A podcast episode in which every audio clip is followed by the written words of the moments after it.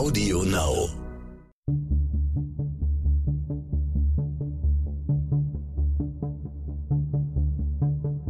Wie überführt man einen Mörder?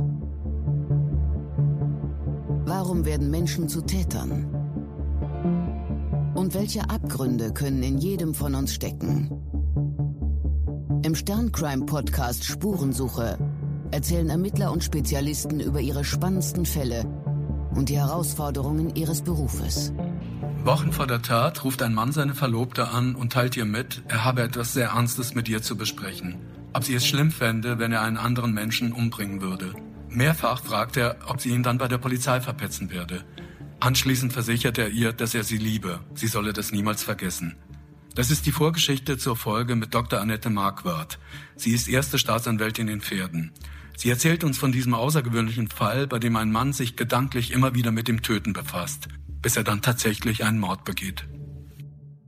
Frau Dr. Marquardt, bei einem Mordermittler oder einem Rechtsmediziner haben die meisten gleich eine Vorstellung, was die da tun. Sie sind Staatsanwältin. Das ist nicht gleich jedem klar, wie genau Ihr Alltag aussieht, äh, wie genau Ihre Arbeit aussieht. Können Sie uns das mal bitte erklären? Ich bin sogenannte Volljuristin, das heißt, ich habe das erste und zweite Staatsexamen gemacht, habe dann ähm, hier im Land Niedersachsen als Juristin in der Justiz angefangen und dann muss man so verschiedene Etappen durchlaufen. Das heißt, man ist in der Probezeit in den drei Jahren beim Amtsgericht, beim Landgericht und bei der Staatsanwaltschaft. Ich war in dieser Probezeit anderthalb Jahre bei der Staatsanwaltschaft und habe hier die allgemeinen Dezernate bearbeitet. Ich hatte eine Zeit lang im Jugenddezernat zu tun, Zeit lang in verschiedenen Erwachsenendezernaten. Und in diesen Dezernaten bearbeitet man sogenannte Massenkriminalität. Das heißt, es läuft alles über den Schreibtisch von Diebstählen über Raubüberfälle, Betrugsstraftaten und auch Todesermittlungsverfahren. Also das, was letztendlich so das strafrechtliche Leben, will ich mal sagen, hergibt. Weil man im Erwachsenendezernat, allgemeinen Erwachsenendezernat im Schnitt im Monat so 70 neue Fälle hat, kann man sich vorstellen, dass man dann im allgemeinen Dezernat in erster Linie damit beschäftigt ist, die Akten zu bearbeiten. Das heißt, anhand der Akten zu schauen, reicht es für eine Anklage oder ist das Verfahren einzustellen, sind weitere Ermittlungen zu führen. Und das ist so der übliche Arbeitsablauf im allgemeinen Dezernat. Ganz anders ist das in den Sonderdezernaten. Wir haben bei der Staatsanwaltschaft eine Vielzahl von Sonderdezernaten, etwa die organisierte Kriminalität, äh, Sexualdelikte laufen im Sonderdezernat, die äh, Korruptionsverfahren und letztendlich auch die Tötungsdelikte, versuchte und vollendete Tötungsdelikte, die laufen hier im sogenannten Kapitaldezernat, für das ich hier zuständig bin. Und in den Verfahren läuft es insoweit anders, weil wir nicht nur am Schreibtisch arbeiten, sondern auch ganz viel mit rausfahren, viel in Besprechungen gehen mit der Polizei, ganz häufig an Besprechungen der Mordkommission teilnehmen. Man muss sich das letztendlich so vorstellen, dass wir wenn es ideal läuft, von der ersten Minute an, soweit wir von einem Tötungsdelikt erfahren, sobald jemand tot aufgefunden wurde und es Hinweise gibt auf ein Tötungsdelikt, mit im Boot sind. Wir werden dann ähm, als Staatsanwälte informiert äh, nehmen an den Besprechungen teil, gehen auch in der Regel mit zur Obduktion, ähm, schauen uns den Tatort an, leiten die Ermittlungen. Das ist ganz wichtig, was, glaube ich, die meisten Zuhörer nicht wissen. Das heißt auch, dass Sie entscheiden? Genau, vorgibt, äh, wohin die Richtung geht. Also ist ausdrücklich im Paragraph 152 Gerichtsverfassungsgesetz geregelt, dass der Staatsanwalt die Ermittlung leitet. Das heißt, die Polizeibeamten im Gesetz heißt es, die Ermittlungsperson der Staatsanwaltschaft den Anordnungen des Staatsanwalts Folge zu leisten haben. De facto läuft das so, dass wir uns zusammensetzen, besprechen, erörtern, was wir an Indizien am Tatort haben, was wir in Vernehmung rausarbeiten können und erörtern dann, wie es weitergeht, in welche Richtung zu ermitteln ist und Es gibt natürlich auch die Fälle, wo man sich dann auch mal nicht einigen kann. Dann ist letztendlich der Staatsanwalt derjenige, der dann äh, vorgibt, was gemacht wird. Und sagen Sie uns um, doch, äh, Frau Dr. Ja. Marquardt, was sind denn Konfliktfelder zwischen der Polizei und der Staatsanwaltschaft bei der Zusammenarbeit? Äh, was, was sind denn so typische Konflikte, die da aufbrechen können? Naja, von Konflikten will ich gar nicht so reden. Es gibt unterschiedliche Ideen oder Überlegungen auch. Das ist aber auch wichtig. Das ist ja gerade das, was wir auch in, Mord, in Besprechungen der Mordkommission wünschen und was letztendlich ja auch uns zu den äh, Früchten unserer Ermittlungsarbeit äh, bringt, dass wir ganz kontrovers auch die Indizien am Tatort oder am Leichenfundort diskutieren, überlegen, was kann man machen, welche Sachverständigen kann man zuziehen. Da gibt es dann unterschiedliche Ideen und dann wird äh, hin und her diskutiert und man versucht dann grundsätzlich einen gemeinsamen Weg zu finden. Manchmal gelingt das nicht. Ich könnte Ihnen jetzt gar nicht so ad hoc ein Beispiel nennen. Es kommt relativ selten vor, dass man da mal unterschiedliche Ansicht ist. In der Regel kann man sich dann auf einen Weg äh, verständigen oder man geht eben auch diesen unterschiedlichen Ideen nach und lässt sozusagen dann gar nichts außer Acht. Das ist ja auch wichtig, dass man unterschiedliche Ideen mit aufnimmt, einfach auch um sicherzustellen, dass man verschiedene Aspekte nicht übersieht. Das ist ja auch wichtig, um nicht nur in eine Richtung zu ermitteln, sondern wir wollen ja objektiv ermitteln, wollen schauen, äh, nach Möglichkeit äh, sehen, dass wir nichts übersehen. Ja, und das ist eben auch wichtig in solchen Besprechungen dann. Sie haben ja davon geredet, äh, Sie sind ja mit dabei bei den Ermittlungen. Wie treten Sie denn auf, wenn Sie am Tatort sind? Sie dürfen ja auch Zeugenbefragungen machen. Machen Sie die Zeugenbefragungen anders als ein Kommissar oder eine Kommissarin? Ich hoffe nicht. Also grundsätzlich versuche ich schon, dass ich in die Vernehmungen, die aus meiner Sicht wichtig sind, mit hineingehe. Sei es Beschuldigtenvernehmung oder auch Vernehmung von äh, wesentlichen Zeugen, soweit es eben arbeitstechnisch möglich ist. Da muss man eben auch bedenken, dass der Staatsanwalt anders als in den Krimis eben nicht nur für ein Tötungsdelikt zuständig ist, sondern eben auch hier, auch wenn es ein Sonderdezernat ist, äh, sich die Akten stapeln, auch hier diverse vollendete und auch versuchte Tötungsdelikte äh, gleichzeitig bearbeitet werden müssen, ja, und auch Sitzungsdienste abgeleistet werden müssen. Das heißt, ich gehe auch als Staatsanwältin dann zum Landgericht oder zum Amtsgericht, je nachdem, wo dann ähm, meine Verfahren später verhandelt werden, als Sitzungsvertreter. Ähm, das muss man immer so ein bisschen austarieren und abwägen, was wichtig ist. Aber grundsätzlich gehe ich schon in die wesentlichen Vernehmungen mit äh, hinein. Ich denke nicht, dass wir da, dass Polizei und Staatsanwaltschaft unterschiedlich vernehmen. Sollte so nicht sein. Wir müssen alle dieselben Belehrungsformeln aussprechen. Und meine Erfahrung ist eigentlich, ist es durchaus sinnvoll, wenn auch Staatsanwalt und Polizeibeamter in die Vernehmung geht, weil jeder auch so ein bisschen noch einen anderen Blickwinkel hat. Ich schaue äh, im Wesentlichen darauf, was ist eigentlich nachher verwertbar, worauf muss ich achten, damit es verwertbar ist. Der Polizeibeamte hat äh, dann vielleicht auch mehr Ortskenntnisse, mehr vom Tatort oder vom Leichenfundort, sodass wir uns dann, so ist eigentlich die Erfahrung, immer ganz gut ergänzen. Mhm. Ihre Rolle ist ja eine andere als die Rolle eines Staatsanwaltes oder einer Staatsanwältin in den USA. In Deutschland gilt ja der Grundsatz, die Staatsanwaltschaft hat neutral zu sein. Das bedeutet, sie müssen in beide Richtungen ermitteln, sowohl gegen den Angeklagten als auch für den Angeklagten. Kann man immer so objektiv bleiben? Ist das in der Praxis tatsächlich immer so einfach? Einfach, äh, ja, es ist so eine Geschichte. Je, je heftiger Opferverletzungen sind, und da spreche ich gar nicht mal so sehr von, nur von den vollendeten Tötungsdelikten, auch Versuche, äh, die möglicherweise mit Lähmungen enden, ja, wo Opfer schwerst verletzt sind. Da ist das dann äh, schon schwierig, nicht nur die Situation des Opfers zu sehen oder der Opferfamilie, ja, sondern man muss sich dann ganz klar sein, ja, ich stehe jetzt sozusagen mitten zwischen.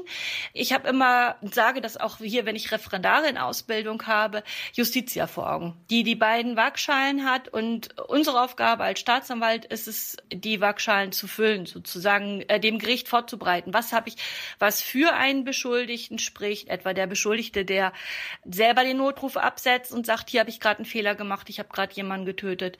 Oder der tatzeitnah Geständnis ablegt. Oder umgekehrt, was habe ich eigentlich, was besonders heftig ist besonders heftige Tatfolgen, auch für die Sekundäropfer, also für Familienangehörige etwa von einem getöteten Opfer. Oder die schweren Verletzungen, die das Opfer noch lange erlebt hat, das Opfer, das lange gelitten hat. Möglicherweise auch ein Täter, der ja schon einschlägig in, strafrechtlich in Erscheinung getreten ist. Das heißt, so etwas schon mal gemacht hat oder schon öfter Gewaltdelikte begangen hat. Sowas muss ich ermitteln. Ich muss mir anschauen, welche Vorstrafenakten habe ich. Die ziehen wir hier grundsätzlich bei.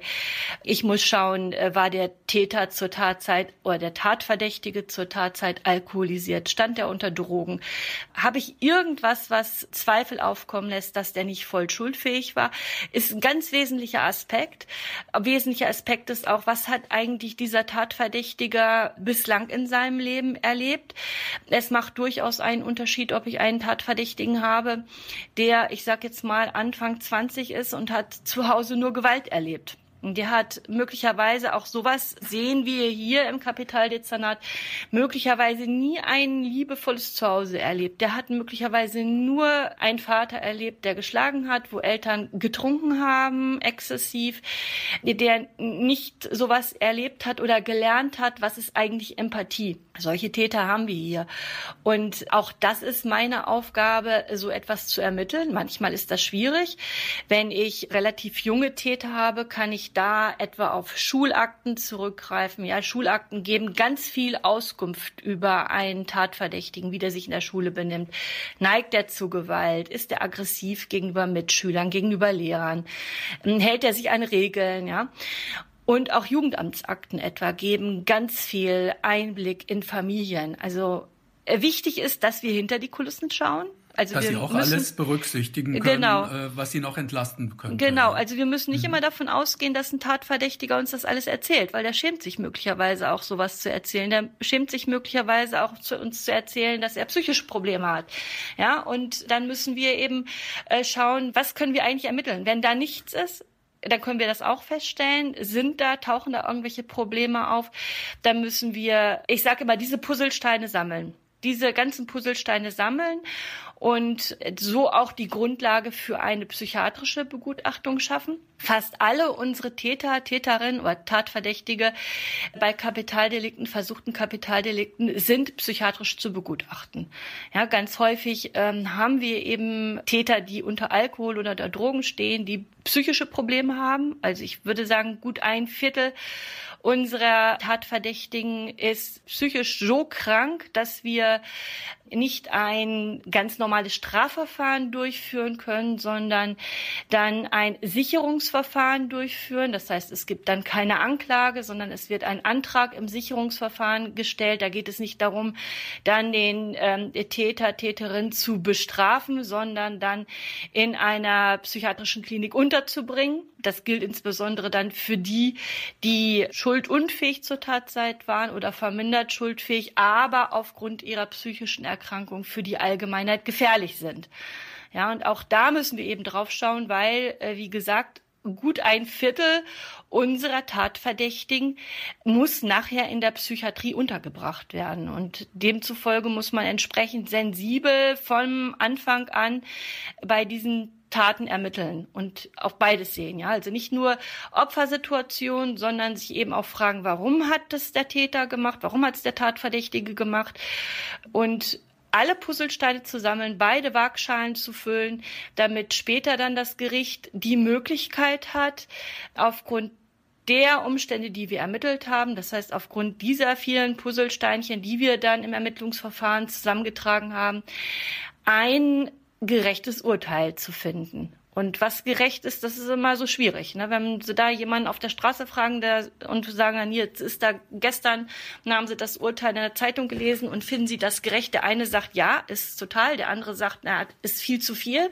Und ein dritter sagt, der hätte aber die Höchststrafe kriegen müssen. Und dann sind sie da mittendrin. Und das, was wir eben im Ermittlungsverfahren ähm, machen müssen, ist alles, was für und gegen einen Tatverdächtigen spricht, zu sammeln und dann ganz am Ende zu schauen, ja, was ist tatsächlich dann gerecht in dem Strafrahmen, den uns der Gesetzgeber vorgibt. Sie haben ja vorhin, Frau Dr. Marquardt, mehrmals erwähnt, dass äh, Ermittlungen auch immer Teamarbeit ist, gerade bei einer Mordermittlung.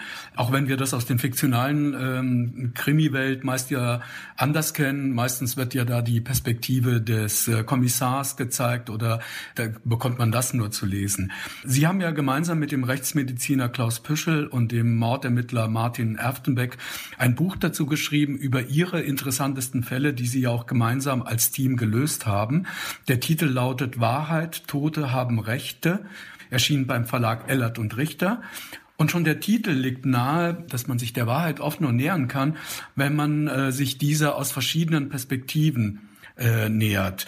Sie haben das, äh, glaube ich, ganz gut in Ihrem Buch an einem Fall aufgezeigt. Und das geht bei diesem Fall um einen Überfall in einem Getränkemarkt. Und da kommt ein junger Mann, der im Buch Georg heißt, äh, weil alle Namen natürlich anonymisiert sind, und läuft zu einem Haus und dort ist eine Arztfamilie und er erzählt, es hat einen Überfall gegeben auf den Getränkemarkt, wo er gearbeitet hat. Was berichtet er denn genau über diesen Überfall zuerst diesem Arzt? Ja, Sie haben das schon gesagt. Unsere äh, Täter haben andere Namen natürlich bekommen. Und das, was wir in dem Buch schreiben, ist das, was in der Hauptverhandlung, in öffentlicher Hauptverhandlung erörtert wurde und festgestellt wurde. Das heißt, wir plaudern nicht aus dem Nähkästchen. Es ist dazu festgestellt worden, dass der Georg aus dem Getränkemarkt sich dann direkt begeben hat zu einer Arztfamilie. Muss man sich so ein kleines Einfamilienhaus vorstellen. Dort hat er abends geklingelt. Es war schon dunkel.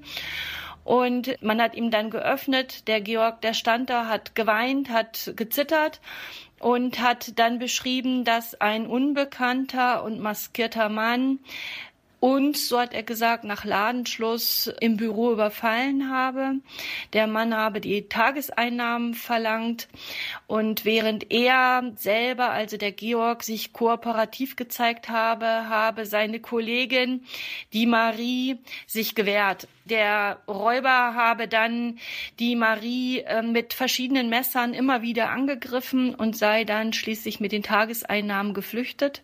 Mhm. Er, der Georg, habe sich um Marie gekümmert, habe eine Herzdruckmassage versucht und das hätte alles nicht geklappt. Und der Arzt, wie reagiert der? Der versorgt, äh, glaube ich, erstmal Georg oder Georgs Schnittwunden und äh, informiert dann die Polizei und äh, setzt einen Notruf ab. Ja, genau. Wenn man sich in die Situation äh, versetzt, dass man abends vielleicht beim Fernsehen sitzt mit der Familie und dann klingelt es und man hat dann diese Situation an der Tür, kann man sich vorstellen, dass der auch ja aufgeregt war, gestresst war. Der Georg hatte Schnittverletzungen an der rechten Hand, die hat er dann erstmal notdürftig versorgt. Die Ehefrau hat einen Notruf abgesetzt, woraufhin dann die Beamten des ESD, das sind die Beamten des Einsatz- und Streifendienstes, sie kennen die als die Beamten, die die Uniform tragen, und die Rettungskräfte dann zum Tatort geeilt sind, das heißt zu diesem Getränkemarkt. Als man ähm, sich in den Markt begeben hat, hat man dann gesehen, dass unter der Bürotür, also dem eigentlichen Kerntatort, bereits äh, Blut in den Flur trat. Man hat dann diese Bürotür gewaltsam geöffnet und direkt hinter der Tür liegend die Marie vorgefunden. Marie war zu dem Zeitpunkt äh, schon tot und dieses Büro, das war klein. Ja, wie soll ich sagen? Ich kann es jetzt nur in Erinnerung schätzen. Ich habe da jetzt die genauen Zahlen nicht mehr. Lassen Sie es 10, ja. 12 Quadratmeter gewesen sein. In diesem Büro war eine kleine Küchenzeile, ein Schreibtisch, ein ähm, Tresor. Dieser Tresor war geöffnet und in diesem Büro war letztendlich kaum noch ein Gegenstand, der frei von Blut war. Das heißt, es hatte dort dieses Blut in alle Richt war in alle Richtungen gespritzt. Der Boden war voller Blut. Neben der Marie in Schulterhöhe lag eine abgebrochene Messerklinge. Also für die Beamten des ESD, für die Polizeibeamten und die Rettungskräfte war das schier der Albtraum. Wann sind Sie dann informiert worden? Der Georg war, ich meine, gegen 21 Uhr bei der Arztfamilie so ungefähr und ich bin, ich meine, es war dann irgendwann halb elf abends ähm, angerufen worden. Als Dezernentin hier im Kapitaldezernat hat man ein ähm, eigenes Diensthandy für die Rufbereitschaft. Das heißt, wir machen hier die Rufbereitschaft über das ganze Jahr, sind rund um die Uhr erreichbar, egal ob Wochenende oder Feiertag. Und so war es hier auch an dem Abend. Und äh, mich hat dann der Leiter der Mordkommission informiert, da wir in Niedersachsen keine festen Mordkommissionen haben, ist es hier in der ländlichen Gegend dann üblich, dass dann von jetzt auf gleich eine Mordkommission eingerichtet wird. Dafür gibt es grundsätzlich Pläne, wer da in Betracht kommt. Es wurde hier eine 40-köpfige Mordkommission dann aus dem Boden gestampft. Viele von den Beamten der Mordkommission haben schon Nachtsdienst gemacht, das heißt, es wurden erste Zeugen vernommen. Aber wesentliche Aufgabe war natürlich die Spurensicherung ne, im Markt, mhm. insbesondere in dem Büro. Hm, da stellen Sie sich vor, Beamte, man kennt es dann vom Krimi, ne? das wird da so halbwegs echt dann vielleicht mal dargestellt, die in diesen weißen Spurenanzügen mit Mundschutz, so dass eben auch mit, mit so einer Haarhaube, so dass keine Haare dort am Tatort verloren gehen und äh, mit Handschuhen, mit Schuhüberzug. Äh, die haben da stundenlang gearbeitet, also die ganze Nacht durch und am nächsten Tag auch noch in diesem kleinen Büro mit diesen vielen Spuren, die man dort gefunden hat, musste man sich ganz vorsichtig bewegen, praktisch Zentimeter für Zentimeter. Wenn man sich das dann vorstellt, dass in diesen Kunstfaseranzügen, das ist beinharte Arbeit und vor allen Dingen eben eben auch nervlich, ja. Wenn man mhm. sich überlegt, dass da noch der Leichnam liegt. Jeder Mensch, glaube ich, das, da kann man sich da nicht von frei machen, hat dann auch irgendwie den Film im Kopf, was sich da abgespielt hat, was für Qualen dieses Opfer da erlitten hat. Und die beiden äh, mussten dann eben auch auf der Hut sein, da keine Fingerabdrücke, DNA-Spuren, mögliche DNA-Spuren vom Täter, Blutspuren zu zerstören, sondern das alles schön säuberlich aufzunehmen. Das haben die gemacht. Das war dann auch die Absprache zwischen mir und der Mordkommissionsleiter weiter, dass ich mich nicht zum Tatort begebe. Das wäre sinnfrei gewesen, sondern die Beamten der äh, Spurensicherung dort erstmal Arbeit machen. Wir hatten zunächst keinen Tatverdächtigen, sondern mir wurde geschildert, dass Georg sich zu dieser Arztfamilie begeben hat und der völlig aufgelöst gewirkt hat, geweint hat, gezittert hat. Das war erstmal so mein Kenntnisstand. Sie haben ja erzählt, dass die Kollegen bei der Spurensicherung ja schon sehr angefasst waren, weil es ja ein besonders brutaler Mord war, der dort stattgefunden hat. Als Sie dann davon gehört haben, wie ging es Ihnen? Wie soll ich das formulieren? Man versucht schon als Staatsanwalt, und ich glaube, das ist halt auch unsere Aufgabe, relativ neutral an die Sache ranzugehen, ja auch mit, mit einer gewissen Distanz an die Sachen ranzugehen, ähm, sonst ermittelt man eben nicht mehr neutral, nicht mehr objektiv. Ja, man nimmt das auf. Ich habe das auch in der Nacht aufgenommen, äh, was eben häufig bei Anrufen ist, die in der Nacht sind. Leider ist es eben ganz häufig so, dass ich, wenn wir neue Tötungsdelikte haben, in der Nacht informiert werde, gerne auch so in der Zeit tiefschlafen, ne, so zwischen eins und zwei. Mich beschäftigt dann mehr so die Frage, wenn ich dann erste Anordnung getroffen habe, habe ich jetzt alles bedacht. Wenn ich mich dann ähm, erstmal wieder ins Bett lege, ist erstmal so die Überlegung, habe ich alles bedacht, habe ich irgendwas vergessen, habe ich jetzt, nachdem man mich aus dem Tiefschlaf geholt hat, tatsächlich alles aufgenommen, habe ich alles richtig verstanden. So war also das Sie eben auch hier. Also es, es läuft sehr, sehr genau, viel auf der das ist, das ist wichtig dann. Hm? Ja. Das ist wichtig, dann äh, wirklich äh, möglichst sauber und überlegt das aufzunehmen, damit uns nichts durch die Lappen geht. So war das hier in der Nacht auch. Wir haben dann wiederholt telefoniert. Es wurde dann abgesprochen, was im Einzelnen in der Nacht gemacht werden muss, äh, sollte, was wir dann äh, vielleicht auf den nächsten Tag verschieben können, weil wir dann ja auch immer ein bisschen mit unseren Kräften dann haushalten müssen. Und so ist das hier auch gelaufen. Was passierte denn, nachdem Sie mit äh, der Mordkommission äh, sich abgesprochen haben? Was war denn der nächste Schritt, der eingeleitet wurde? Die Spurensicherung war ja dann zu dem Zeitpunkt abgeschlossen. Na, die Spurensicherung ist erst im Laufe des nächsten Tages abgeschlossen gewesen. Es ist dann in der äh, Nacht bereits der Georg im Krankenhaus von einem Team vernommen worden. Also er war ja dann mit dem Rettungswagen wegen dieser Schnittverletzung ins Krankenhaus gebracht worden.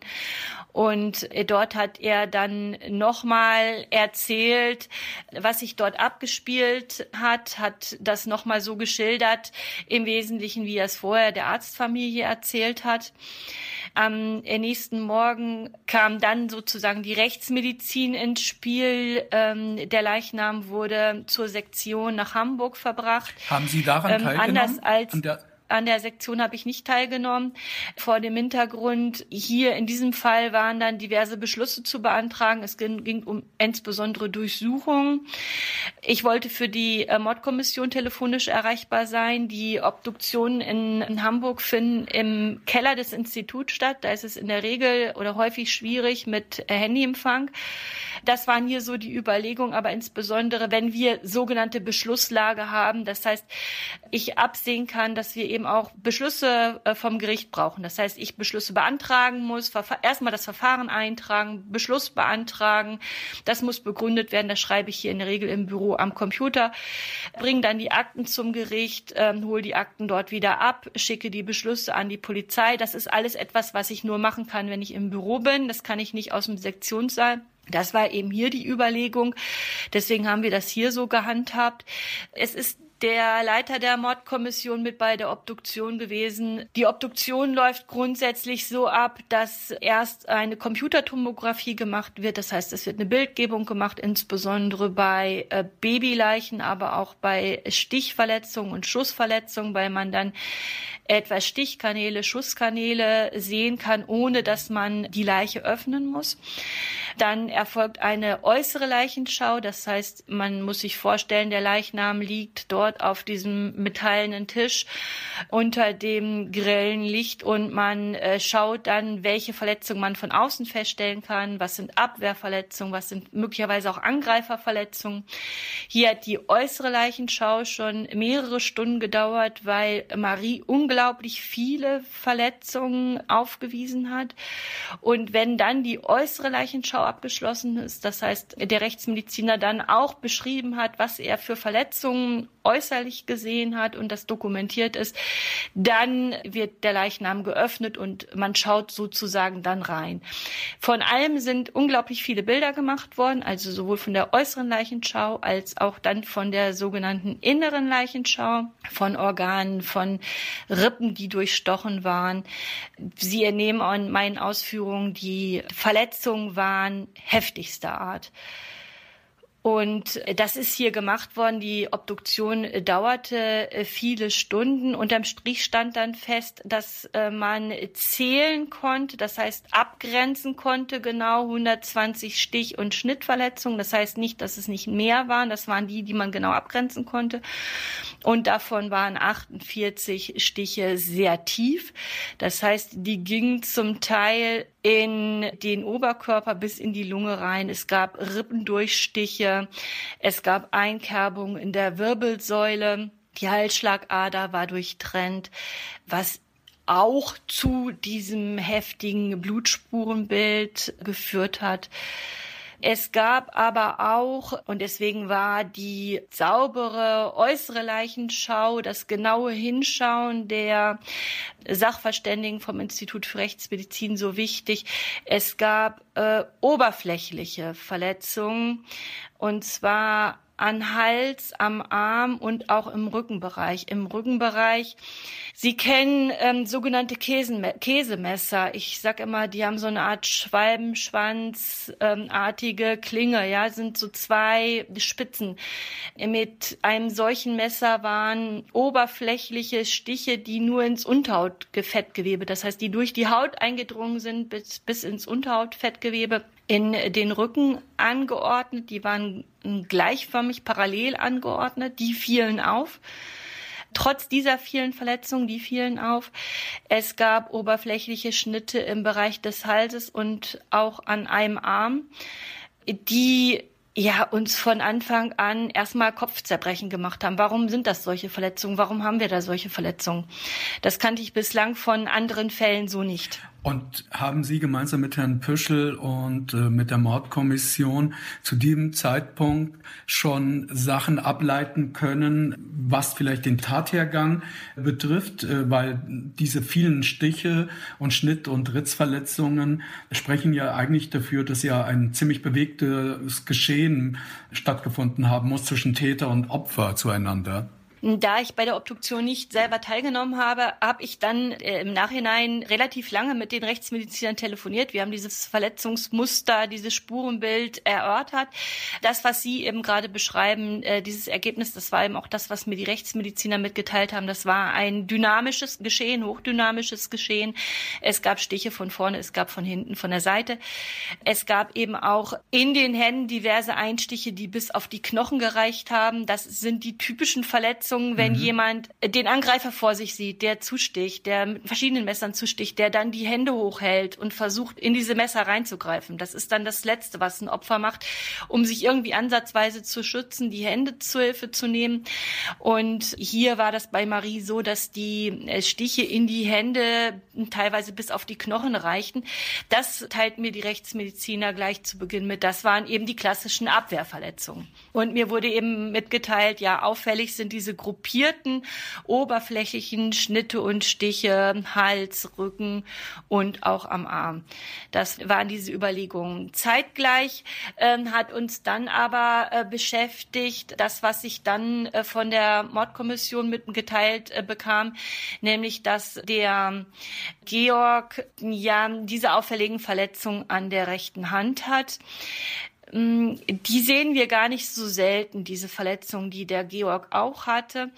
Und zwar, wenn Sie einen Kugelschreiber in die Hand nehmen und in die rechte Hand nehmen und hauen den Kugelschreiber sozusagen auf den Tisch, dann ähm, haben Sie eine Spur, die der oder eine eine Laufform, die der Kugelschreiber nimmt, die zwischen Daumen und den Wurzeln der vier Finger mhm. verläuft. Mhm. Und wenn Sie das nicht mit einem Kugelschreiber machen, sondern mit einem Messer und mit einem Messer richtig heftig zustechen und möglicherweise auch auf Widerstand treffen, wie etwa Knochen, wie Rippen, dann ist es gar nicht so selten, dass ein Täter in die Klinge hineinrutscht, weil es dann diesen Ruck gibt, weil er kräftig mit Wucht zusticht, in die Klinge hineinrutscht und dann hat er eben genau da, wo, wenn Sie einen Kugelschreiber in die Hand nehmen und den sozusagen auf den Tisch drücken, genau da diese Schnittverletzung Verletzungen. Und das haben die Polizeibeamten mir von dem Georg auch geschildert.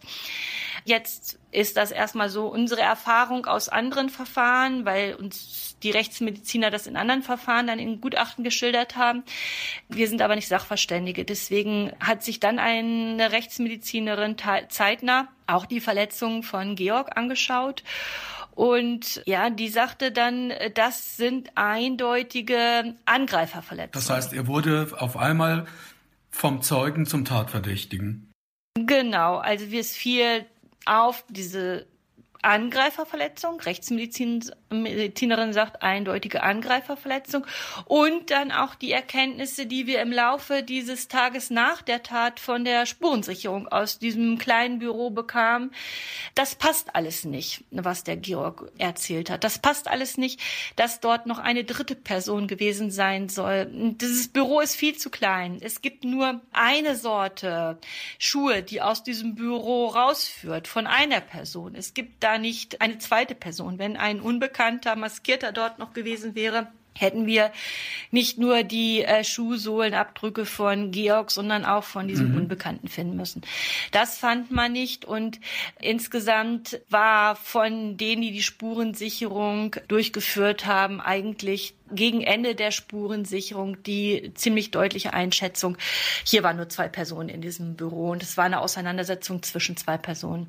Dann dazu diese Einschätzung der Rechtsmedizinerin führte dazu, dass dann äh, bereits mittags das ähm, Wohnhaus, in dem Georg mit seiner Familie wohnte, auf äh, mündliche Anordnung des hiesigen Amtsgerichtes dann durchsucht wurde waren ja die Tageseinnahmen weg. Überlegung war eben auch, ob wir sonst noch irgendwas finden, was im Zusammenhang mit dieser Tat steht. Ähm, dieses wurde aber alles nicht gefunden. Und es wurde dann Georg nochmal vernommen.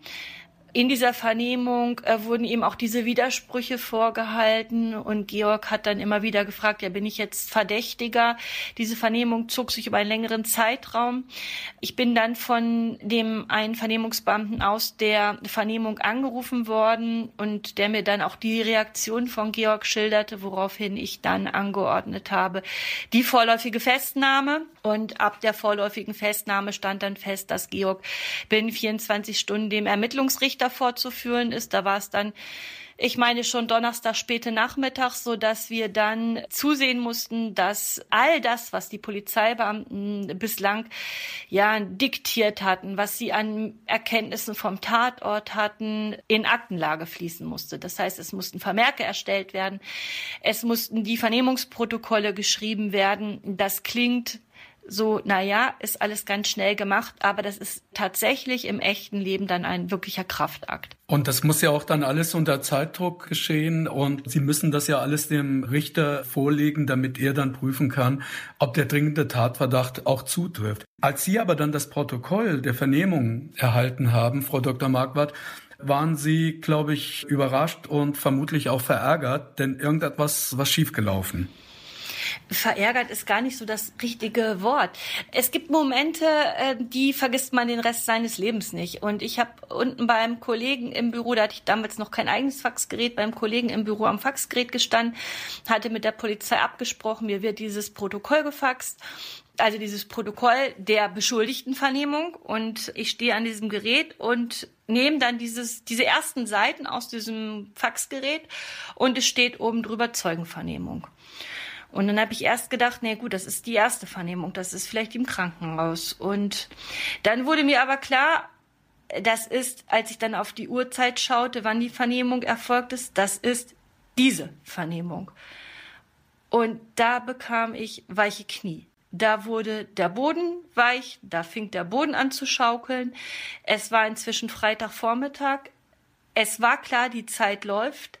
Es muss heute noch vorgeführt werden da war mir echt schlecht. Und da habe ich gedacht, kriegen wir das jetzt alles so hin? Weil Georg durchaus in dieser Vernehmung ja auch wesentliche Sachen erzählt hat. Erklären Sie uns aber, Frau Dr. Marquardt, erklären Sie äh, uns, was ist da genau schiefgelaufen? Weil Sie sprechen einmal von Zeugenvernehmung und dann von der anderen Vernehmung. Was ist da passiert äh, oder besser gesagt, was wurde da unterlassen oder falsch gemacht, dass Sie so in ein Stresslevel gerieten? Naja, Georg ist als Zeuge belehrt worden und nicht als Beschuldigter. Als Zeuge hat man grundsätzlich die Verpflichtung, die Wahrheit zu sagen. Ja, und was anderes gilt, wenn man mit einem Tatverdächtigen verwandt, verschwägert ist. Aber grundsätzlich muss ein Zeuge die Wahrheit sagen. Beschuldigter, der muss aber gar nicht mit uns reden. Beschuldigter, der muss nicht sagen. Der hat sogar das Recht zu schweigen. Der Beschuldigte hat Recht, sofort einen Anwalt zuzuziehen einen Pflichtverteidiger zu bekommen, wenn er das möchte. Ja, das sind nur einige wenige Rechte, die ich jetzt aufzähle, die der Beschuldigte hat. Über die muss der aber belehrt werden, denn sonst ist eine Aussage, die ein Beschuldigter dann macht, nicht verwertbar. Und das war jetzt hier und der hier, Fall. Genau. Und hier war Georg in dieser Stresssituation nur als Zeuge vernommen worden. Es war allen klar, dass er Beschuldigter war. Und deswegen sage ich auch, es, das hat nichts mit verärgert zu tun, sondern das ist etwas, was man glaube ich, auch nur nachvollziehen kann, wenn man diese Stresssituation selber durchgemacht hat. Wir arbeiten in solchen Situationen schlicht am Limit. Und es sind Stresssituationen. Sie haben die Situation am Tatort, am Leichenfundort. Sie stehen als Polizeibeamter, als Staatsanwalt, sie stehen unter dem Druck, sie möchten, sie müssen irgendwann ja auch, ja, ich sag mal, die, die Beweise so vorlegen, dass sie verwertbar sind hier stand irgendwann fest, oder ich, stand fest ist der falsche Ausdruck, hier waren irgendwann die Indizien so schwerwiegend, dass man einen dringenden Tatverdacht gegen Georg hatte. Das heißt ja auch dann es eben deswegen auch zu dieser vorläufigen Festnahme kam. Und dann äh, will man natürlich auch, dass das, was man bis dahin erarbeitet hat, vernünftig einführbar, verwertbar ist. Und ich glaube, dass da auch äh, Polizei unter einem ja, unter Stress steht. Also das, was wir gerade in Anfangsphasen haben, in den ersten Stunden, wenn eine Mordkommission eingerichtet wird, ähm, das ist Stress. Es sind ganz viele Maßnahmen zeitgleich zu treffen. Es ist ganz viel zeitgleich zu bedenken. Es sind unglaublich viele Informationen, die auf einen einprasseln. Also ich will das mal so, so beschreiben. Wenn ich ein aktuelles Tötungsdelikt habe, dann sitze ich häufig im Büro, telefoniere über Festnetz, weil ich dann zu viel über Festnetz telefoniere und mit einem, sei es etwa dem Leiter der Mordkommission oder mit einem anderen äh, Mordkommissionsmitglied, jetzt möglicherweise Verletzungen des Opfers diskutiere. Äh, zeitgleich hat aber ein Team möglicherweise wesentliche Erkenntnisse aus Zeugenvernehmungen. Die versuchen dann über Handy, über Diensthandy mich zu erreichen. Dann sitze ich hier zum Teil mit zwei Telefonen zeitgleich. Es kommt aber auch vor, dass ich dann schon die E-Mail bekomme. Legen Sie jetzt mal auf. Wir haben haben aus dem anderen Spurenteam wesentliche Informationen. So wie es mir in diesen Situationen geht, geht es auch den Mitgliedern der Mordkommission. Und es ist auf der einen Seite wichtig, dass wir von allen Kommissionsmitgliedern dann zeitgleich oder möglichst zeitnah alle Informationen erhalten, damit wir dann auch in Beschuldigtenvernehmungen, in Zeugenvernehmungen adäquat reagieren können, vielleicht dann auch wieder Vorhalte machen können und sagen, ja, aber ich habe jetzt dann eine andere, andere Aussage, das passt so nicht, das widerspricht sich. Aber das setzt eben auch tierisch unter Stress. Und ja, was, es ist eine ja. gigantische Flut, die an Informationen kommt, gerade in den ersten Stunden, zum Teil auch in den ersten Tagen. Und dann kann so etwas passieren, dass es dann eben ja die falsche, falsche Belehrung durchrutscht dass man dann so im Tunnel ist und die falsche Belehrung durchrutscht. Und deswegen ist es dann wichtig, dass dann der Staatsanwalt auch draufschaut und ja auch da, ich sag jetzt mal, die Nerven irgendwo behält und in Ruhe draufschaut, welche Informationen habe ich jetzt, ist das verwertbar, wie ist belehrt worden, kriege ich das ins spätere Verfahren rein, kann ich darauf MAF-Befehlsantrag stützen. Und welche Konsequenzen hat, wenn man, äh, wie jetzt in diesem Fall, jemanden falsch belehrt? Welche Konsequenzen ergeben sich daraus oder welche Gefährdung ergibt sich daraus für die Ermittlung? Nee, die Aussage, Aussagen, die Georg in dieser Vernehmung gemacht hat, die waren nicht verwertbar. Also, was er erzählt hat zu diesem Unbekannten, der mit schwarzem Overall gekommen ist, eine Sturmhaube aufhatte, zu dem eigentlichen Tatablauf in dem Markt, wo er die Messer hergenommen hat, was er mit den Messern gemacht hat, wie er Marie angegriffen hat, das konnten wir alles nicht verwerten. Aber wir sind dann äh, den Weg gegangen, dass die Kollegen aus der Mordkommission alle anderen Erkenntnisse, die sie hatten, aus der Spurensicherung vom Tatort, welche Schuhsohlenabdrücke etwa verlassen den Markt, wie ist die Situation eigentlich in dem Büro, dass wir das in Vermerkform aufgefasst haben. Dazu dann das Gutachten der Rechtsmedizinerin. Das ist eine klassische Angreiferverletzung. Das zusammen hat dem Ermittlungsrichter hier gereicht, um dann, ähm, ja, Georg ist, ich meine, irgendwann 14 Uhr vorgeführt worden, dann 14, 14.30 den Haftbefehl zu erlassen. So, und in der Situation, als der Haftbefehl verkündet war, haben wir erstmal alle durchgeatmet. Das war mhm. bis zu dem Zeitpunkt, es war die Frage, reicht das? Reicht das, was wir zusammengetragen haben? Natürlich auch vor dem Hintergrund. Sie wissen ganz genau, Sie haben da eine unglaubliche Gewaltanwendung am Tatort. Sie haben unglaubliche Folgen für das Opfer. Einen schieren Gewaltexzess. Und sie sind momentan ja in der Situation, reicht das jetzt für den dringenden Tatverdacht? Sieht es der Ermittlungsrichter genauso? Und hier stand dann am frühen Nachmittag fest, ja, er sieht es genauso. Er erlässt den Haftbefehl. Er verkündet dann einen Haftbefehl. Und in dem Moment, ja, fielen uns erstmal allen die Steine vom, von der Seele und wir waren froh, okay, diese Etappe haben wir gemeistert.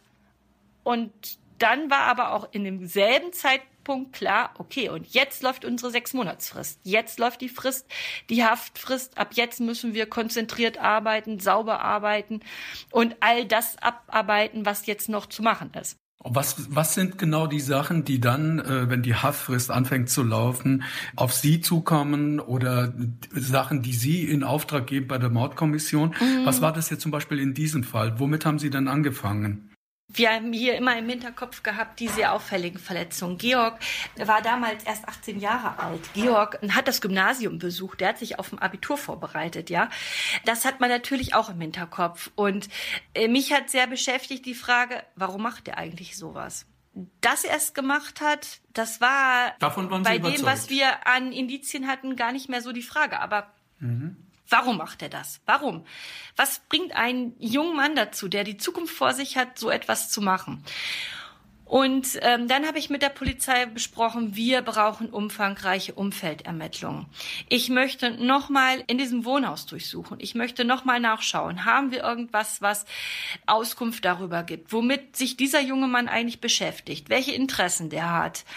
Hm, was sagen Mitschüler? Was sagen Lehrer zu ihm? Wir haben dann umfangreiche Umfeldermittlungen gemacht. Das ist tatsächlich dann nochmal durchsucht worden mit vielen Kräften. Das war ein großes Grundstück mit Nebengebäuden und es ist dann nochmal durchsucht worden. Polizei hat ein Video gefunden, wo der Georg mit einem Messer, ich sag mal so Messerspielchen gemacht hat, mhm. das Messer in der rechten Hand und dann die linke Hand, die Finger ausgespreizt auf eine Holzplatte und dann diese Messerklinge hat zwischen den äh, fünf Fingern hin und her tanzen lassen, mit zum Teil blutigen Verletzungen fanden wir ja etwas irritierend und wir haben aber auch Aufsätze gefunden, die prall gefüllt waren von mh, mm, Gewaltfantasien. Mh, mm, etwas, was wir bis ja zu diesem Verfahren noch nie von irgendeinem Beschuldigten in dieser Form gesehen haben. Gewaltfantasien, ähm, Verletzungen, Stichverletzungen mit Messern. Das war etwas, was hier abwich von den sonst bislang von uns bearbeiteten Fällen. Wir haben dann an mehreren Tagen in dem Gymnasium Vernehmungen gemacht. Zum Teil war ich mit dabei, ähm, haben Lehrer, Mitschüler vernommen. Und man bekam dann so ein bisschen Bild. Äh, man bekam dann das Bild von einem Schüler, der ja auch viel schwänzte, der ja Kraftsport machte, der davon träumte, zu den KSK-Truppen, Kommando-Spezialtruppen der Bundeswehr zu gehen. Ja, das gab alles ein gewisses Bild. Ich bekam dann einen Anruf von einem Vater einer Mitschülerin, der äh, mir dann mitteilte, dass sowohl seine Tochter als auch deren Freundin oder Mitschülerin bei mir eine Aussage machen wollten. Die wollten es aber nur bei der Staatsanwältin machen. Und dann habe ich mit dem Hauptsachbearbeiter der Mordkommission Freit an einem Freitagmittag, ich glaube, das war die Woche direkt danach, mhm. nach der Festnahme, habe ich dann angefangen, in meinem Büro diese beiden Mädchen zu vernehmen, also getrennt voneinander. Ist das nicht glaub, ungewöhnlich, Frau Dr. Marquardt, dass äh, sich jemand direkt an die Staatsanwaltschaft wendet? Das war hier ungewöhnlich. Das habe ich in der Form relativ selten. Also es kommt hin und wieder vor, aber selten. Und wir haben ja so gegen 20 Uhr mein Büro verlassen. Wir haben also vormittags angefangen, diese beiden Mädchen hintereinander dann zu vernehmen. Die eine, die war noch mit ihm befreundet oder war, war seine Verlobte, die hatten, waren sogar schon miteinander verlobt zur Tatzeit und die andere war seine Ex-Freundin. Und die haben Dinge erzählt, wo wir schon schlucken mussten anschließend, die uns dann schon abends beschäftigt haben, wo wir dann auch noch eine Weile zusammengesessen haben und haben überlegt, ja, welche Tragweite hat das jetzt eigentlich, was bedeutet das für dieses Verfahren? Die ehemalige Freundin schilderte, dass sie den Eindruck gehabt habe, dass Georg jeden Tag irgendwas Böses mit ihr aber anstellen müssen. Da seien ständig irgendwelche Demütigungen gewesen. Sie beschrieb dann so gewisse Szenen, die sie mit ähm, Georg erlebt habe, wo sie das Gefühl hatte, na, der hat daran Spaß gehabt, mich zu demütigen. Und seine damalige Verlobte er schilderte dann noch aus meiner Sicht gravierenderes. Sie berichtete, dass der Georg ihr von Überfallplänen erzählt habe habe einen Überfall begehen wollen, habe überlegt, wie er sich dort kleidet mit einem dunklen Overall und habe im Kunstunterricht eine äh, Tasche gebastelt, eine sogenannte Verbrechertasche. Das heißt, die bekam auf dem Weg sozusagen zum Tatort ein relativ auffälliges Äußeres und diese äußere, wie sagt man, äußeren Stoff konnte man anschließend abziehen, so dass dann diese zunächst äußerlich auffällige Tasche, die jedem Zeugen eigentlich hätte sozusagen sich einbrennen müssen, dann unauffällig wurde. In dieser Verbrechertasche waren diverse Gegenstände unter anderem eben auch ein Messer mit einer langen und mit einer kurzen Klinge. Mhm. Sie erzählte, dass Georg ihr berichtet habe, dass er überlegt, wie er seine Familie töten könnte und das Ganze wie ein Überfall darstellen könnte, damit man ihn als Opfer sieht und nicht als Täter. Und was für uns noch viel gravierender war, er habe eben sich auch über die Kollegin, über die Marie im Getränkemarkt ausgelassen, habe gesagt, dass er die hassen würde. Die verdiene es nicht zu leben und am liebsten würde er sie umbringen. Zwei Fragen dazu, Frau Dr. Marquardt. Die eine Frage, wie glaubhaft waren diese beiden äh, jungen Frauen für Sie?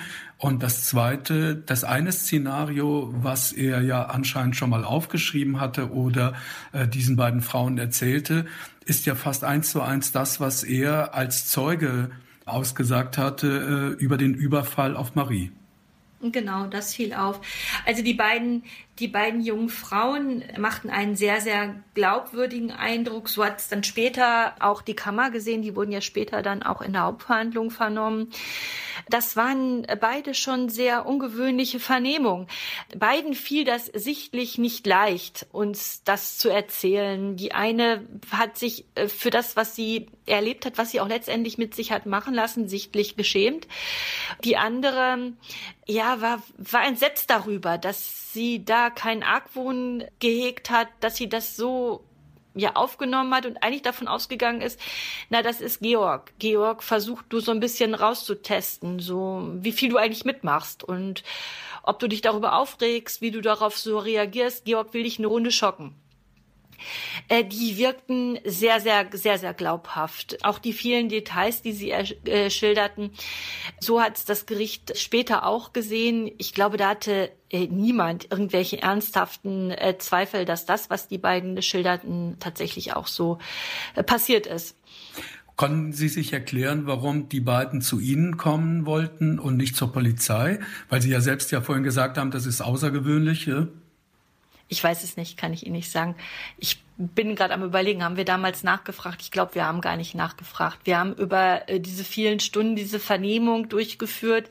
Uns hat äh, ja mehr der Inhalt äh, beschäftigt und ja auch ein Stück weit entsetzt, weil wir natürlich auch dann im Laufe dieser Vernehmung diese Parallelen, ne, die Parallelen zu seinen Angaben zum Tatablauf, die er schon bei der Arztfamilie gemacht hat, die wir ja verwerten konnten, zu dem, was sich da am Tatort abgespielt hat, ähm, sicher für uns auftaten glaube, ich habe da nicht gefragt. Kann ich, kann ich auch nicht erinnern, ob ich gefragt habe, aber ich denke nicht.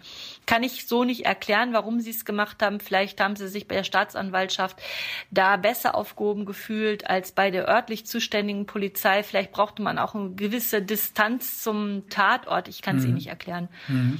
Wie haben Sie dann nachdem Sie diese beiden sehr wichtigen äh, Aussagen hatten und das äh, Bild äh, von Georg sich ja bei Ihnen ja immer fester zusammengebastelt hat äh, und aufgebaut hat, was haben Sie dann als nächstes gemacht? Was war Ihr nächster Schritt? Also wir hatten jetzt, wenn man das mal zusammenfasst, ja diese auf dieses auffällige Spurenbild am Tatort, die diese extremen Verletzungen der Marie. Wir haben aus den Umfeldermittlungen die äh, Erkenntnisse, dass er zuletzt immer häufiger die Schule geschwänzt hat, dieses Krafttraining gemacht hat. Der Traum war Beschäftigung bei den Kommando-Spezialkräften der Bundeswehr. Er Grusel- und Horrorgeschichten schrieb mit blutrünstigen Gewaltszenen. Wir dann diese Geschichte mit der Verbrechertasche hatten wir eben auch in den Vernehmungen an der Schule erfuhren, dass er da als begnadeter Schauspieler galt, der die Schauspiel AG in der Schule besucht hat, da haben wir ein Bild bekommen, ja, wir haben als Ermittler keine Zweifel daran, äh, dass Georg die Tat begangen hat. Es ist wichtig, dass Georg psychiatrisch begutachtet wird.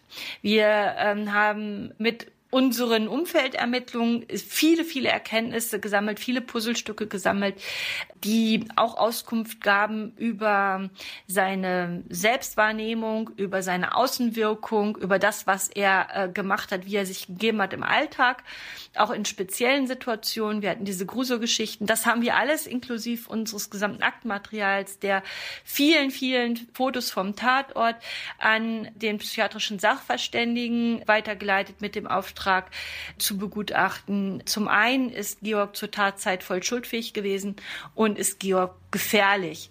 Das heißt, im Hintergrund war die Überlegung, äh, muss hier äh, möglicherweise eine vorbehaltene Sicherungsverwahrung verhängt werden. Ich habe dann äh, die Anklage geschrieben. Ich habe Georg angeklagt wegen Mordes. Ja, also das ist eben das Besondere im Vergleich zur Polizei, dass der Staatsanwalt äh, dieses Verfahren dann nicht mit Abschluss der Ermittlungen dann für sich beendet, sondern dann geht es eigentlich erst richtig los. Er schreibt dann die Anklage, begründet sein wesentliches Ergebnis der Ermittlung, stellt das in der Anklage dar und geht dann sozusagen mit dieser Anklage in das gerichtliche Verfahren. Die Kammer hat wegen, es war die Jugendstrafkammer als Schwurgericht, die er vom Landgericht entfernt hat, dann wegen Mordes eröffnet. Und wir haben dann 22 Tage Beweisaufnahme durchgeführt.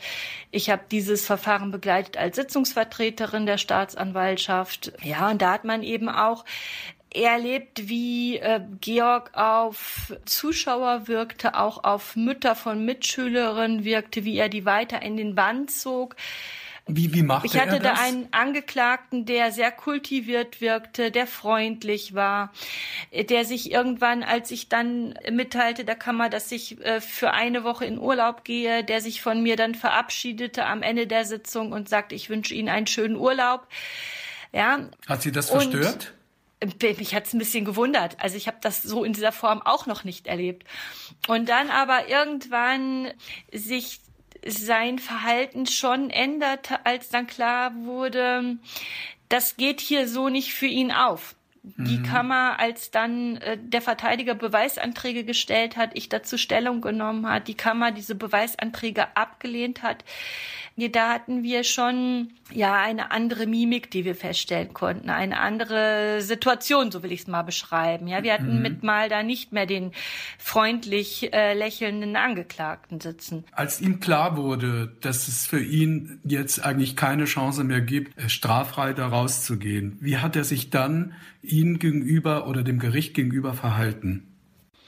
Ja, Georg hat schließlich eingeräumt in der Hauptverhandlung, dass er die Tat begangen hat, dass er mit verschiedenen Messern, die er aus der Küchenzeile in diesem Büro entnommen hat, auf Marie eingestochen hat.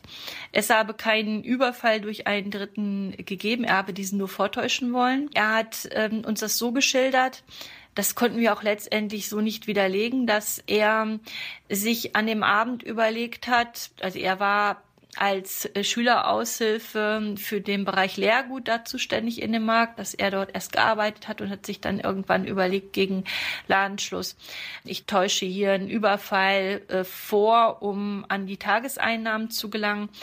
Er hat dem Gericht erzählt, dass er die Marie als Mittäterin gewinnen wollte. Das heißt, er wollte äh, mit ihr zusammen diesen Überfall vortäuschen, wollte die Tageseinnahmen teilen Marie hat sich aber geweigert. Das hat er so nicht erwartet. Sie hat sich gewaltig widersetzt. Damit hatte Georg gar nicht gerechnet. Er hat uns erzählt, dass er Marie dann angebrüllt hat, äh, weil die fortlaufend auf ihn eingeredet hat, lass das, wir verlieren unsere Arbeit, das ist nichts für die Zukunft, das kommt hier sowieso alles raus. Und er hätte sie dann angebrüllt, sie solle sich auf den Boden legen, habe versucht, sie mit Kabelbindern, die in dem Büro gelegen hätten, zu fesseln, die seien aber zu kurz gewesen, woraufhin er ihr Handy zerstört habe, hätte dann sich ihren Schlüsselbund genommen, das Büro kurzfristig verlassen. Das Büro konnte man von außen, weil da nur so ein Knauf war, nur mit Schlüssel öffnen, hätte dann ähm, Fesselband von seiner Lehrgutannahmestelle geholt, Marie gefesselt. Marie hätte ihn angefleht, Mensch, mach das Loch locker, das sitzt zu fest, woraufhin er das Fesselband gelockert hat. Immer noch so ein bisschen mit der Hoffnung, na, vielleicht macht sie jetzt doch mit, vielleicht zieht sie doch mit und wir können diesen Überfall zusammen vortäuschen. Aber Marie sei es dann gelungen, sich von diesem Fesselmaterial zu befreien. Sie habe sich in den Weg gestellt, als er das Geld an sich genommen habe und ähm, habe ihn ja noch deutlicher versucht dazu zu bringen, das aufzugeben, das nicht zu machen.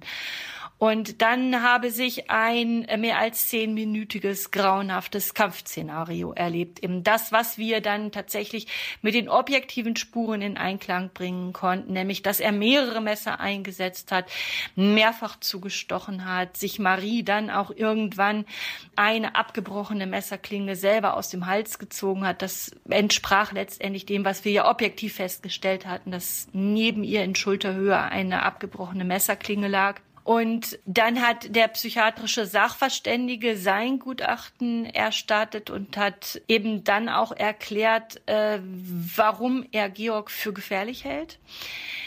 Er hat ja nachvollziehbare Ansätze dafür gehabt, Indizien dafür gehabt, dass Georg sadistische Impulse auslebt und dass das, was wir an diesen oberflächlichen Stichen, Schnitten festgestellt haben, insbesondere diese parallelen Einstiche ins Unterhautfettgewebe am Rücken mit diesem Käsemesser, dass das Quälstiche waren, die hatten ja keinen, ich sag jetzt mal, Sinn im Sinne von, ich will jemanden töten oder schwer verletzen, sondern das sondern war einfach quälen. nur Schmerzen zu, zu mhm. fügen.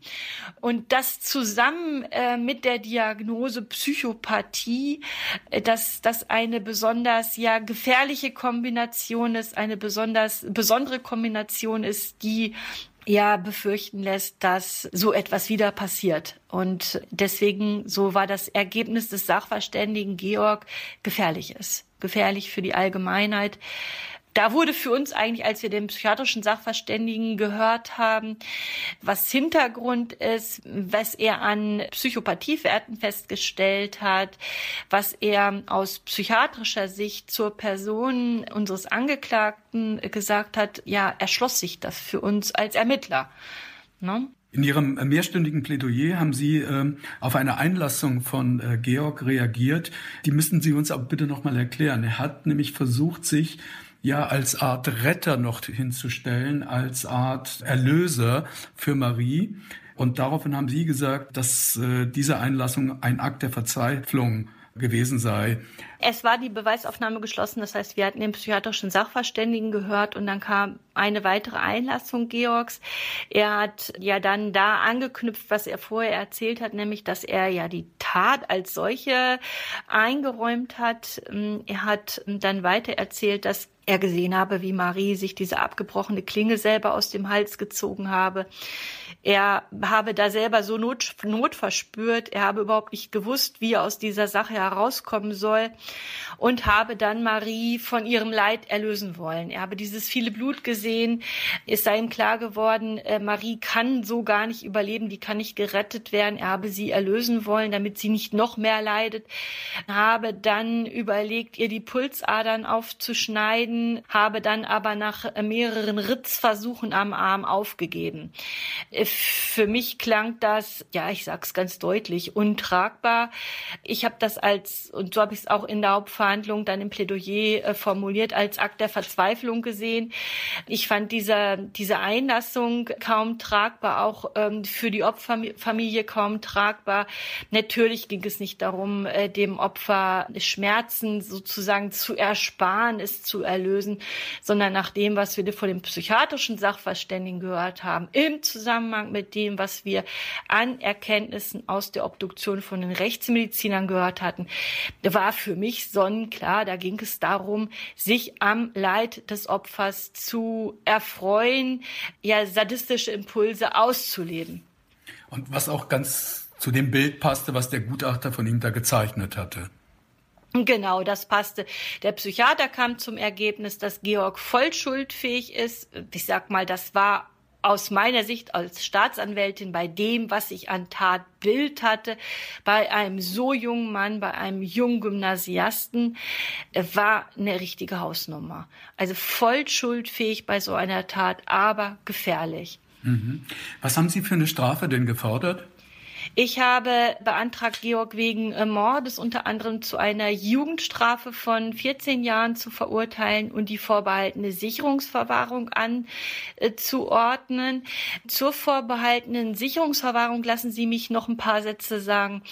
Wir hatten die besondere Situation, dass wenige Monate zuvor das Gesetz in zweifacher Hinsicht geändert worden war. Nämlich zum einen hatte der Gesetzgeber die Maximalstrafe für Mord bei Heranwachsenden, also Mord durch Heranwachsende, ähm, Anfang 2013 von zehn Jahren auf 15 Jahren angehoben und hatte für Heranwachsende, die als gefährlich einzustufen sind für die Allgemeinheit, auch die Möglichkeit geschaffen, eine vorbehaltene Sicherungsverwahrung anzuordnen.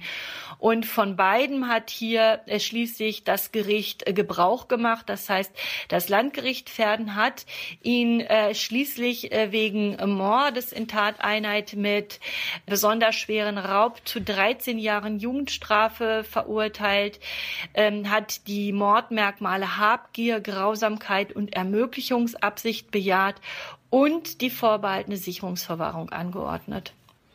Lassen Sie mich noch ein, zwei Sätze oder vielleicht auch ein paar mehr zur Strafmaßbildung sagen. Das ist immer etwas, was, glaube ich, die Bevölkerung ja zum Teil aufregt, in Rage bringt, wo Bevölkerung zum Teil auch Justiz nicht versteht und sehr fokussiert ist auf Presseberichterstattung.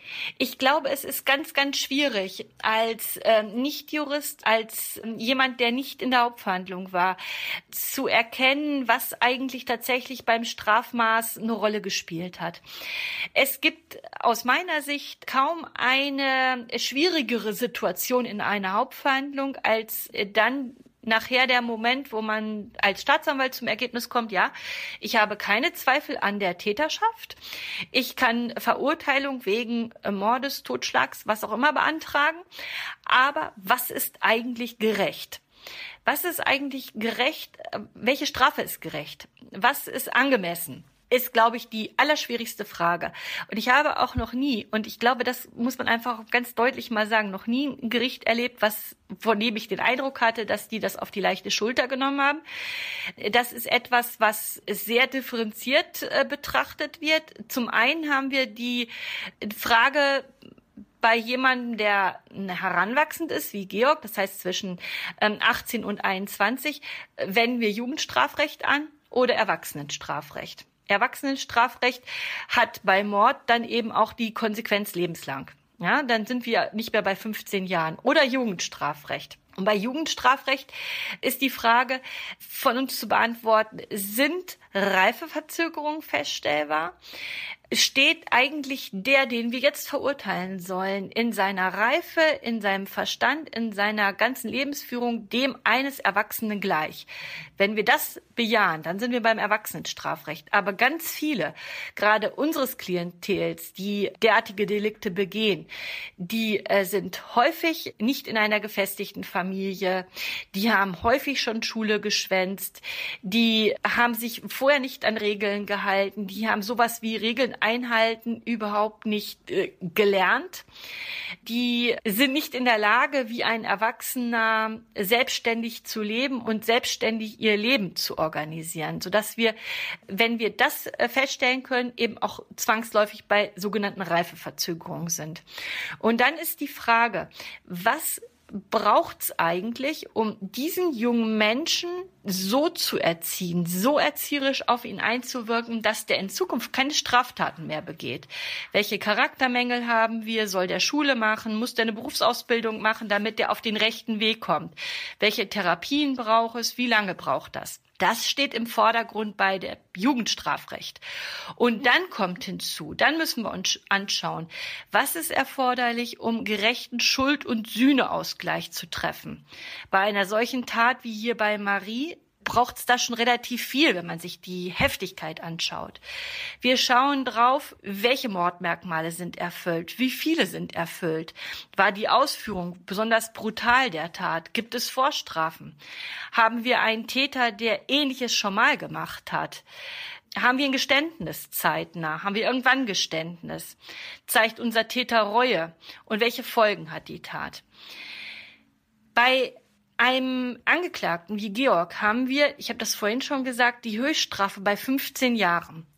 Die Höchststrafe heißt aber, dass der Gesetzgeber die reserviert hat, vorgesehen hat für den, ich sage jetzt mal, allerschlimmsten Täter, den man sich vorstellen kann, der kein Geständnis ablegt, der diverse Mordmerkmale erfüllt hat, der schon einschlägige, das heißt ähnliche Gewaltdelikte vorher begangen hat und der kein Geständnis ablegt.